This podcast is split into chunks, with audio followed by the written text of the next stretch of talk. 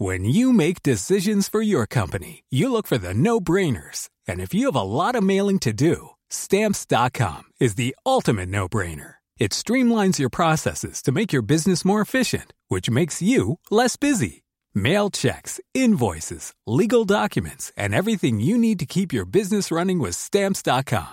Seamlessly connect with every major marketplace and shopping cart. Schedule package pickups and see your cheapest and fastest shipping options from different carriers. With rates up to 89% off USPS and UPS rates. And with the Stamps.com mobile app, you can take care of mailing and shipping wherever you are. Make the same no-brainer decision as over 1 million other businesses with Stamps.com. Sign up with Code PROGRAM for a four-week trial, plus free postage and a free digital scale. No long-term commitments or contracts. That's Stamps.com.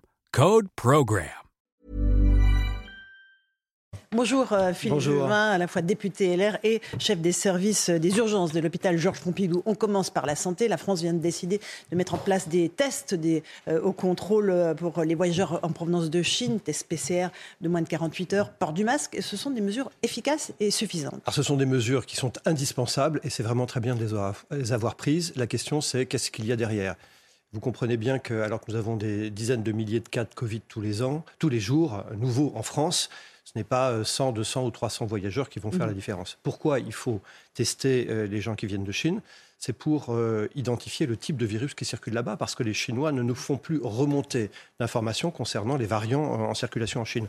Donc, les gens venant de là-bas on, les prélève, et si c'est positif, il faut faire ce qu'on appelle le séquençage, mhm. c'est-à-dire euh, identifier précisément la carte d'identité du virus. Or, la difficulté, c'est que d'un côté, on dit qu'on va faire ça, on va tester les gens, mais de l'autre, on amoindrit nos capacités de séquençage. Quoi il, y a, huit plateformes de séquençage en France, huit, mhm. qui fonctionnent actuellement, et au 1er janvier, donc euh, euh, depuis hier, il n'y en a plus que deux qui fonctionnent pour des raisons probablement financières. Donc moi, ma crainte, c'est que cette mesure ne soit pas aussi efficace qu'on le prétend et que ça soit de la communication. C'est bien sur le principe, la question c'est la mise en œuvre comme d'habitude. Est-ce que ça peut avoir un impact sur l'épidémie en France? Est-ce que ça peut relancer l'épidémie? On vient de terminer la neuvième vague. Oui, bien sûr. Alors tout d'abord, euh, l'épidémie n'est pas terminée. Pour combien de temps on en a? Moi, je n'ai pas de boule de cristal, mhm. mais euh, vous me diriez, on en a pour plusieurs années encore. Je vous dirais que c'est probablement, ça sera probablement le cas. On, mhm. on est loin d'avoir fini avec le risque, comme d'habitude, que plus vous laissez le virus euh, circuler, c'est le cas en Chine, plus vous avez le risque de voir apparaître un nouveau variant ou résistant, ou euh, résistant au vaccin, ou résistant au traitement, ou plus, plus agressif. Euh, donc, est-ce que ça peut nous concerner? Oui. Si arrive de Chine des variants résistants, c'est pour ça qu'il faut identifier le variant qui arrive de l'avion. Pour ça, il faut séquencer. Ça s'appelle le séquençage. Malheureusement, nous avons aujourd'hui des outils de séquençage qui sont insuffisants. Donc, euh, c'est toujours le même problème en politique. D'ailleurs, dans, dans, tous les sujets, l'électricité, la sécurité, mm. on a des annonces qui sont plutôt bonnes. Et moi, j'applaudis vos annonces. La question, c'est la mise en œuvre. D'accord. Est-ce que c'est un problème si les biologistes ne remontent pas les résultats des tests PCR aux autorités ou pas? Écoutez, moi, j'ai défendu les biologistes dans le mm. projet de loi de finances parce qu'ils ont été très maltraités par le, le, projet de loi de finances et le gouvernement. Mais je leur dis très simplement aussi que c'est mon argent, mes impôts qui financent leur activité.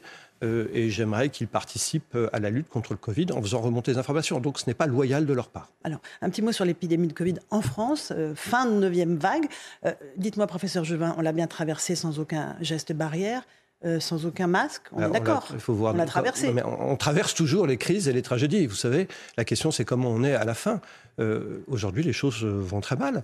Alors, il y, a, il y, a le Covid qui a connu le pic. Actuellement, on, est, on redescend, donc ça va mieux sur le Covid. Ça va un peu mieux sur la bronchiolite même si c'est encore assez haut. Et ça va très mal, en revanche, sur la grippe qui continue à monter. On, est sur un pic ascensionnel. Moi, j'étais de garde hier, le 1er janvier, à l'hôpital. Je peux vous assurer que nos hôpitaux sont pleins de patients, que nos urgences sont débordées. Et euh, c'est une vue de l'esprit de dire, finalement, ça s'est bien passé. Parce que ce n'est pas vrai, ça ne se passe pas bien. Euh, il y a une organisation syndicale dont l'ancien président s'appelait François Braun, l'actuel ministre de la Santé, qui a publié des chiffres très, très inquiétants. Depuis le 1er décembre 2022 jusqu'au 31 décembre 2022, Un mois donc. Hein. Un mois. Il y a eu officiellement 23 ou 24 personnes qui sont mortes sur des brancards en France et probablement compte tenu de la sous-déclaration, c'est ce que dit cette euh, organisation, encore une fois anciennement présidée par François Braun, il y a probablement 100 à 150 personnes en France qui sont mortes sur un brancard faute au mois de, décembre. On est d'accord, on parle de personnes mortes sur des brancards faute de, soins, de soins aux urgences. Faute de soins, faute de lenteur à la prise en charge. Donc il faut arrêter de dire finalement ça s'est bien passé parce que ça c'est le coup qu'on nous fait en permanence. On nous dit finalement les professionnels de santé vont tenir et regardez, regardez derrière ça s'est bien passé. Euh, ce n'est pas correct de la part des autorités sanitaires de jouer sur cette capacité d'aveuglement collectif que nous avons après une tragédie que de se dire finalement on est toujours vivant, ça va. Non, ce n'est pas vrai, ça ne se passe pas bien. Aujourd'hui, il y a un accès aux soins qui est dégradé, il y a des gens qui ne sont pas traités correctement. Nous, euh, il y a des urgences qui sont fermées, les urgences en Ile-de-France de l'hôpital Foch, de l'hôpital de Neuilly depuis quelques jours sont fermées et donc vont sur d'autres urgences, dont les miennes, et avec un effet évidemment multiplicateur de l'encombrement de nos patients. Je, vous dis, on a une surmortalité aujourd'hui dans nos hôpitaux. On n'est pas bien soigné en France, il faut le dire. On n'est pas bien soigné en France. Est-ce qu'on trie les patients à l'hôpital? Est-ce qu'on trie les patients aux urgences? Est-ce qu'il y a des gens qui ont des pertes de chance en raison de la saturation de l'hôpital? On trie toujours en médecine, y compris quand ça va bien, quand vous êtes de garde et vous n'avez qu'un lit disponible dans votre unité de réanimation et qu'on vous présente deux malades, il faut bien que vous choisissiez. Donc vous faites du tri de toute façon. La nouveauté, c'est que nous avons un exercice dégradé et que nous proposons à un certain nombre de nos patients aujourd'hui des choses qu'on ne leur proposerait pas en temps normal. Par exemple, on fait rentrer à domicile des gens qu'on devrait hospitaliser. Par exemple, vous deviez avoir une anesthésie générale pour une fibroscopie de l'estomac parce que vous avez un peu mal à l'estomac eh bien, euh, on ne va pas vous la faire tout de suite, on va la décaler dans le temps. Si cette fibroscopie, vous avez découvert, ce que je ne vous souhaite pas bien sûr, un cancer de l'estomac, cela repousse d'autant le traitement du cancer de l'estomac. Donc, comprenez que nos soins sont dégradés, et oui, moi, il n'y a pas une journée, Madame Ferrari, pas une journée où mon téléphone ne sonne pas, où j'ai un ami d'amis ou quelqu'un que je connais ou que je hmm. ne connais pas, mais qui a eu mon numéro de téléphone une place et qui me dit aidez-nous, j'ai besoin d'une place à l'hôpital, j'ai besoin d'un service pour commencer ma chimiothérapie. Je ne vous parle pas de doliprane, je vous parle de chimiothérapie.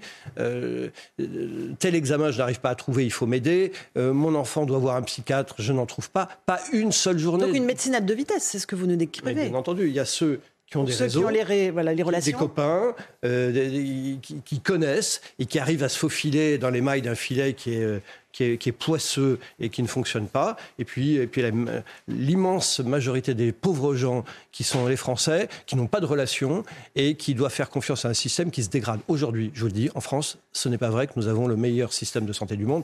Le système est très dégradé et je suis extrêmement inquiet. D'accord. Est-ce qu'il faut réintégrer les soignants non vaccinés Est-ce que ça a un impact, ça aura un impact ou pas sur le personnel à l'hôpital? Est-ce que vous accepteriez que votre grand-mère de 90 ans, euh, polypathologique, soit soignée par une infirmière qui est malade, qui a le Covid, parce qu'elle euh, n'a pas été vaccinée Moi, je ne l'accepterais pas. Mhm. Voilà.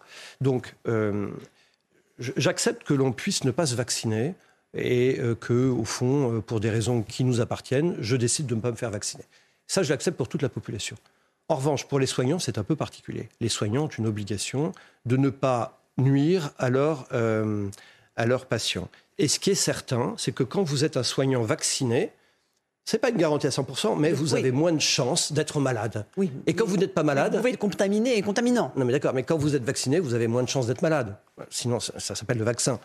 Et quand vous n'êtes pas malade, par définition, bah, vous n'avez pas de chance de transmettre, puisque vous n'êtes pas malade, à votre patient. Donc, euh, je vous le dis très simplement, je trouve que les soignants qui ne sont pas vaccinés, ils font courir, c'est pas que je trouve, d'ailleurs c'est une, donnée scientifique, ils font courir un risque à, à leurs patients. Il y a une étude qui a montré très clairement que quand vous prenez une population de soignants et que vous étudiez les contaminations dans leur famille, autour, avec les mm. gens avec lesquels ils vivent, un peu comme leurs patients en quelque sorte, eh bien le fait d'être vacciné pour un soignant, c'est moins 30%, moins 30% d'infection de l'entourage familial. Et donc on peut imaginer qu'avec les patients, ça soit la même chose.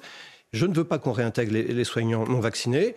Euh, et puis d'abord, ça ne réglerait pas le problème du, manque de personnel. manque de personnel. Euh, alors, on ne sait pas combien il y a d'infirmières non vaccinées en France, mhm. mais le Conseil de l'ordre des infirmières dit peut-être une dizaine en moyenne par département. Mhm. Donc, ce n'est pas ça qui sauvera le système de santé. Ce qui sauvera le système de santé, c'est de former massivement des médecins, des infirmières, des aides-soignants. Il faut former des gens. Mais il faut qu'ils aient la vocation et un qu'il y ait véritablement un intérêt pour eux. Oui, mais il faut il y a, aussi... il y a une perte de vocation aujourd'hui. Les gens ne veulent plus il y a de ça, et puis il y a nos capacités de formation qui sont, qui sont trop faibles. Et chaque fois, j'entends euh, des gens très intelligents qui me disent Ah, mais monsieur Juvin, vous avez raison, il faut augmenter la formation des infirmières, des aides-soignants, des médecins, mais vous comprenez, ça va prendre 2, 3, 4, 10 ans.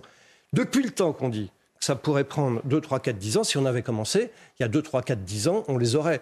Euh, Jean Castex m'avait invité, convoqué, invité dans son bureau au moment du Covid. Il m'avait dit, Monsieur Juvin, c'était un vendredi soir, vous arrêtez pas de dire qu'il faut euh, euh, augmenter le nombre de lits à l'hôpital, mais pour ça, il nous faut des soignants. On les a pas. Et je lui ai dit, je lui disais à l'époque, Monsieur le Premier ministre, ouvrez des promotions supplémentaires d'infirmières.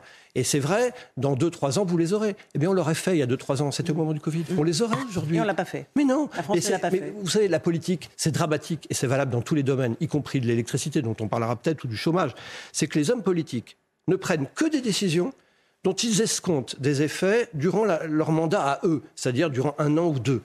Euh, mais la politique, c'est fait pour prendre des décisions qui auront euh, des vertus et des bénéfices euh, pour le pays 2, 3, 4, 10, 20, 30 ans plus tard. C'est ça la politique. Aujourd'hui, on a des communicants qui veulent faire un tweet, avoir un effet immédiatement et être remboursés de, leur mise. Non, la politique, c'est pas ça. La politique, c'est fait par des gens sérieux en théorie et qui prennent des décisions sérieuses sur le long terme. Formons des médecins, doublons le nombre de médecins en formation. En France, le chiffre, c'est le suivant. On forme 10 000 médecins par an. D'accord?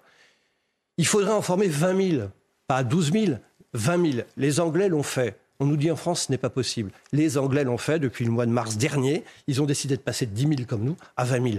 Eh bien, on le fait. On en a besoin. C'est un peu comme si quand Jules Ferry a, décidé de rendre l'école obligatoire, on lui avait dit c'est pas possible, mm. Monsieur Ferry, parce qu'en fait, euh, on n'a pas d'école et euh, on n'a pas d'instituteurs. Bah ouais, mais on en a formé. Et eh ben former des médecins, former des aides-soignants et, que les hommes politiques servent à quelque chose. Voilà, un coup de gueule de Philippe Juvin ce matin. Un petit mot des vœux d'Emmanuel Macron. Vous avez été convaincu par les vœux d'Emmanuel Macron? Vous avez vu un, cap, euh, une stratégie pour Très les franchement, je travaillais à l'hôpital le lendemain, donc je ne les ai pas écoutés.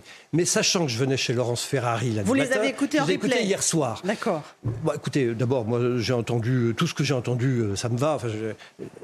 tout ce qui est dit, tout le monde est d'accord avec ce qu'il dit. Le vrai sujet n'est pas là. Le sujet, c'est comment derrière on met en œuvre ce qu'il dit qu'il va faire. Quand il dit euh, on va rouvrir des centrales nucléaires, bah d'accord, mais enfin, euh, déjà il faudrait arrêter de les fermer. Je vous rappelle qu'actuellement il y a une loi qui prévoit de fermer des centrales nucléaires. Mmh.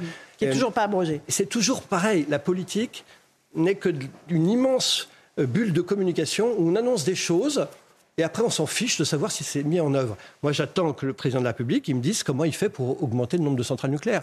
Prenons l'exemple de Fessenheim. Mhm. Fessenheim qui a été fermé par le président Macron, hein, je le rappelle. Mhm. Fessenheim, Loïc Le Floch-Prigent, l'ancien président d'EDF, dit une chose très simple. Il dit, écoutez, c'est très long de construire une centrale, ça met euh, une dizaine d'années, on le voit avec euh, Flamanville, ça fait maintenant 15 ans eh ben Fessenheim, euh, il, faudrait un an ou deux pour la remettre en œuvre, il faudrait un, milliard. Mm. Bah, pourquoi on, ne remet pas Fessenheim en route? Moi, je suis favorable à ce qu'on mette Fessenheim en route. Ça coûte un milliard et deux ans. Eh bien, au moins, on aura de l'électricité plus rapidement. Est-ce que les Républicains, euh, vous êtes membre des Républicains, vont voter la réforme sur les retraites qui sera présentée le 10 janvier en Conseil des ministres? Bah, Je l'espère. Nous allons avoir un débat entre nous. C'est une réforme dont nous avons euh, porté le principe durant la campagne présidentielle et je trouve que ça ne serait pas logique qu'après avoir dit blanc au mois de février-mars dernier, nous disions noir aujourd'hui. Donc je suis favorable à cette C'est un peu la tentation quand même. Éric Ciotti dit qu'il ne votera pas à tout coup cette réforme eh ben, des retraites.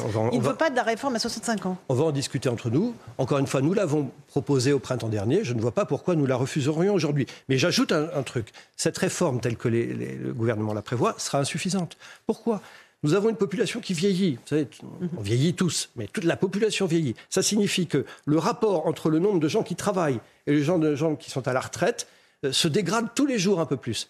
Si on ne fait que prendre une mesure d'âge pure, eh bien en fait, on est condamné à perpète à reprendre une telle mesure tous les 3, 4, 5, 10 ans.